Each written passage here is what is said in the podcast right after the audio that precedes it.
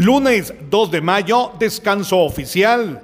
Personal que labora con el Estado descansará el día lunes 2 de mayo, debido a que el 1 de mayo, Día del Trabajo, será domingo. El gobierno, según acuerdo gubernativo publicado hoy, decidió correr el descanso para el día lunes. Desde Emisoras Unidas Quichén, el 90.3 reportó Carlos Recinos, primera noticias, primera en deportes.